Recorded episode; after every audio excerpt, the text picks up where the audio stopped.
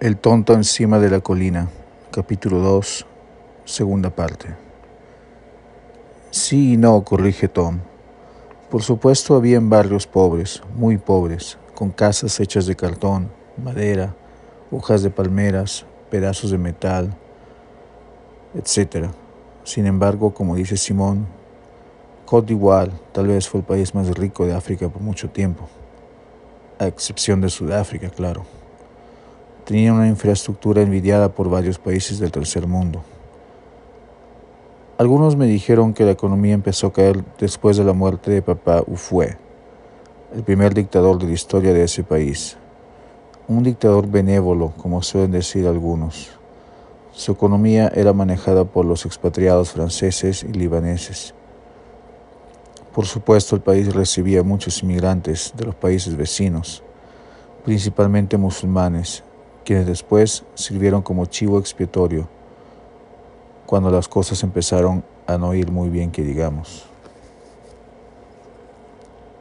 Como los judíos en la Segunda Guerra Mundial o los musulmanes después del 11 de septiembre, filosofa Levi, recibiendo la atenta mirada de Tom. El problema seguro fue la corrupción, como en mi país. La culpa no es del ciudadano, sino del gobierno ladrón. Sí, dice Tom, señalando a Levi con el dedo índice de la misma mano que está sujetando su botella de cerveza.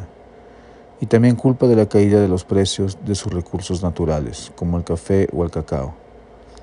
Si el precio del cacao está alto, hay bonanza. Pero si cae, llegan tiempos apretados y no alcanza para el pan y la mantequilla de todos los días. Yo creo que el mejor recurso natural que un país puede tener es la educación de todos sus ciudadanos Hombres y mujeres, opina Pam. No me imagino las experiencias penosas que deben estar pasando las mujeres en esos países subdesarrollados. Las cosas ya son duras para nosotras acá, donde no tenemos las mismas oportunidades o los mismos derechos de los hombres. Un muchacho que se había acercado al grupo minutos antes asienta lo que acaba de decir Pam, moviendo la cabeza de arriba abajo y diciendo en voz baja, yep, yep, yep. Tom tiene la mirada perdida, al igual que Simón, quien ya anda chaposo y está sudando ligeramente en la frente, debido al calentamiento de la cabaña por el fuego de la chimenea. Levi investiga las bebidas que están sobre la mesa de mármol. Se sirve un vaso de vodka con jugo de arándano y lo ofrece a Simón, que lo acepta muy contento, como si fuera un niño recibiendo un caramelito. ¿Alguien más quiere trago? Ofrece la Argentina a los demás. Las propinas para el bartender acá en este vasito, por favor. Sonríe y se pone colorado, después de señalar, un vaso rojo de plástico. Como decía anteriormente, Côte d'Ivoire me hizo reflexionar mucho sobre lo que estaba haciendo en mi vida, continúa Tom. Los últimos días en ese país fueron muy traumatizantes. Lo que veíamos en televisión estaba pasando a unas cuadras de nuestra casa. Niños matando sangre fría, jóvenes amenazantes con metralletas AK-47, violaciones y quién sabe más que otras atrocidades. Yo sé que el descontento en la sociedad no era algo nuevo y que las tensiones tampoco lo eran, pero en ese entonces yo tuve la sensación que todo se fue a la mierda en unos pocos días. Si no hubiera sido por el rescate de los franceses, no sé qué hubiera sido de mi familia. Nos hubieran hecho papilla. Tuviste la suerte de ser rescatado por ser blanco, pero a la gente de ahí, ¿quién nos rescata? opina Pam. Pues sí, afirma Tom. Tarde o temprano teníamos que ser rescatados por tener el privilegio de ser blancos. Creo que ni uno de los 20.000 europeos y americanos que vivían en ese entonces fue asesinado. Ese es el privilegio de ser parte de la élite de la élite. El 0.0001% de la población, literalmente si no me equivoco. Escúcheme bien, ni siquiera llegábamos al 1% de la población. Yo no sé por qué tenemos que seguir explotando otros países y otras razas, declara uno de los chicos que se había acercado a la conversación. Nadie contesta. Tom lo mira y le sonríe sin saber qué contestar. Por los recursos naturales, contesta Simón, quien ya tiene la mirada media perdida y los ojos soñolientos, como de oso perezoso. Lo dice de un modo firme y observa al muchacho de una manera casi desafiante. El alcohol a veces le da valor para hacer muchas cosas. Igualito que a mi papá, pensó alguna vez.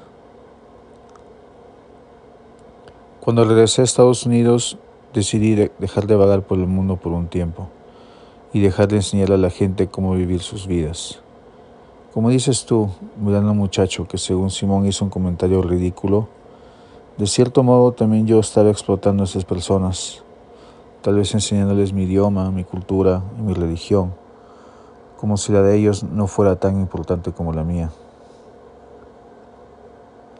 Yo no creo que tenga nada de malo aprender cosas nuevas. El inglés es el lenguaje más importante en el mundo hoy en día, dice Simón, con la frente chorreando más sudor debido también a la abundante cantidad de gomina que siempre se echa en sus cabellos lacios para que no se le paren.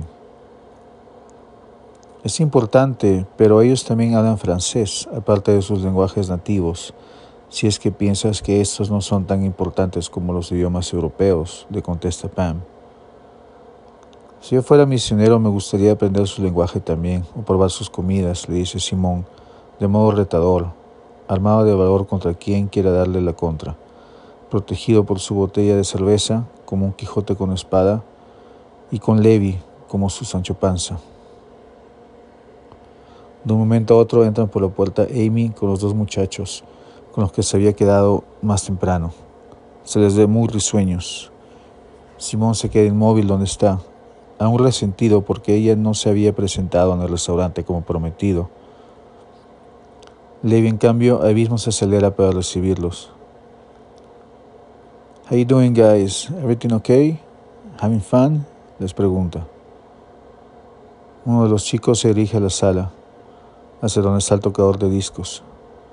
Pone un CD de TV on the Radio, el que empieza con la canción I Was a Lover. Luego los dos muchachos se juntan cerca de la mesita donde están las botellas de alcohol. Saludan al grupo que estaba conversando con Tom y luego en voz alta dan la bienvenida a todos los partícipes de la reunión. Welcome to our lovely cabin. Levantan sus botellas de cerveza en alto y se dan un beso en la boca. Simón se pone a vagar por la casa, a perderse entre la multitud, a perderse. Se acerca un grupo de tres muchachos, cuya conversación es sobre las plantas de marihuana la cantidad de arbolitos que tienen, las diferentes razas de cannabis, etc. Se retira sin saber qué decir, pues ignora el tema.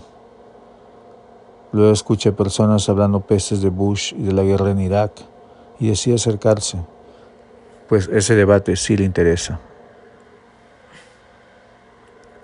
Decide sentarse en el sillón, donde estaban rajando del presidente, cuando de un momento a otro siente un olor rico, como de durazno, y siente a Amy apoyando el mentón en su hombro. Hey, es su simple saludo. Los acaracolados cabellos de la muchacha resbalándose en parte de su pecho, casi casi lo hacen suspirar, como un chivolo quinceañero. Los celos que le han hecho hervir las venas la mayor parte del día desaparecen. De un momento a otro empieza a sonar la canción Wolf Like Me. Sin pensarlo, Simón se para Da un salto al otro lado del sofá y empieza a bailar con ella. También ella se deja llevar por la melodía. Un lobo como yo, voy a ser lobo de en adelante. Vas a ser mi novia, vas a ver, pincha Simón, mientras sigue bailando torpemente.